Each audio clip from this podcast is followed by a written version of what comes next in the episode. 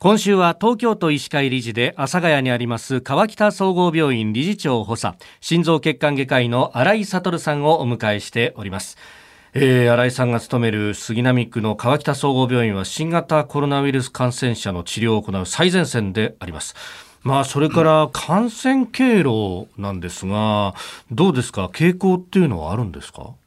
そうですね、えーまあ、東京の感染者の方たちモニタリングしているところなんですけれども、はい、実はですね感染経路がはっきりしている方っていうのは4割弱で、えー、ほぼ60%ぐらいの方が感染経路がはっきりしない不明と。いう方なんですね、特にあの20代から60代の方は、感染経路不明の方が60%以上になってます。ああ、現役世代っていうようなことですかね、そうですね。活動の活発な方々たちと言い換えてもいいかもしれませんね。はい。さあ、それから本格的なね、えー、夏休みシーズンがこれからやってきますけれども、うん、どうですか、今年の旅行や帰省というのは。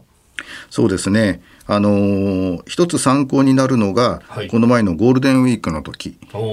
なんですけれども、はい、確かに首都圏にはあ緊急事態宣言や、えー、重点処置が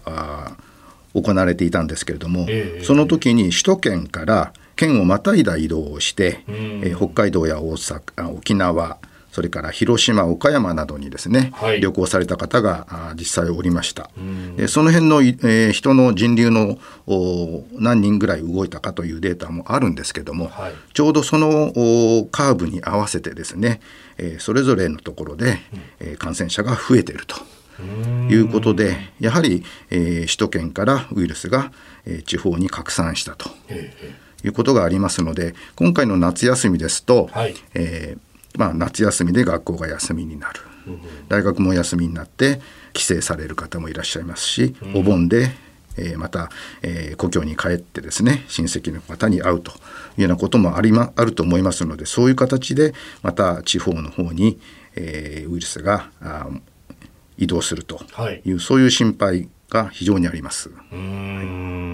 まあ、これ、やっぱり普段気をつけてる人でも旅行となると行動がちょっと変わるとかそういうことも影響があるんですかね？そうですね。これもまた一つのデータなんですけども、はい、国立感染症研究所の先生がですね、はい、あの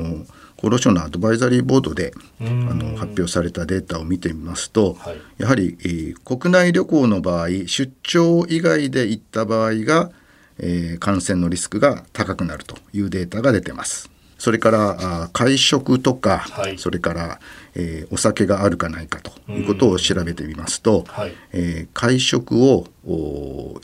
まあ、過去2週間のうちに2回以上やった場合にはやはり感染のリスクが高くなるし、それからそこにさらにお酒が加わると、よりリスクが高くなると。どうですか、これはその今、ワクチンの接種というものがだんだんと進んできている中なんですが、はい、接種をしたとしても、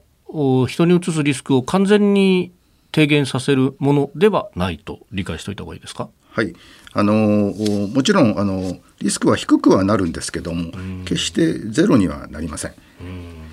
で実際私たちの病院にも、はい、ワクチンをやった後にですね、えー、陽性になって入院されている方が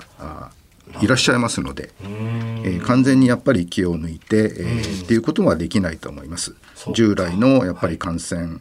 防御策ですね、対策を続けていただかないといけないかなと思ってます。うん。そうするとマスクや手洗いだとかあとはこうやっぱり人との距離を取るというところですか？そうですね。おっしゃる通りですね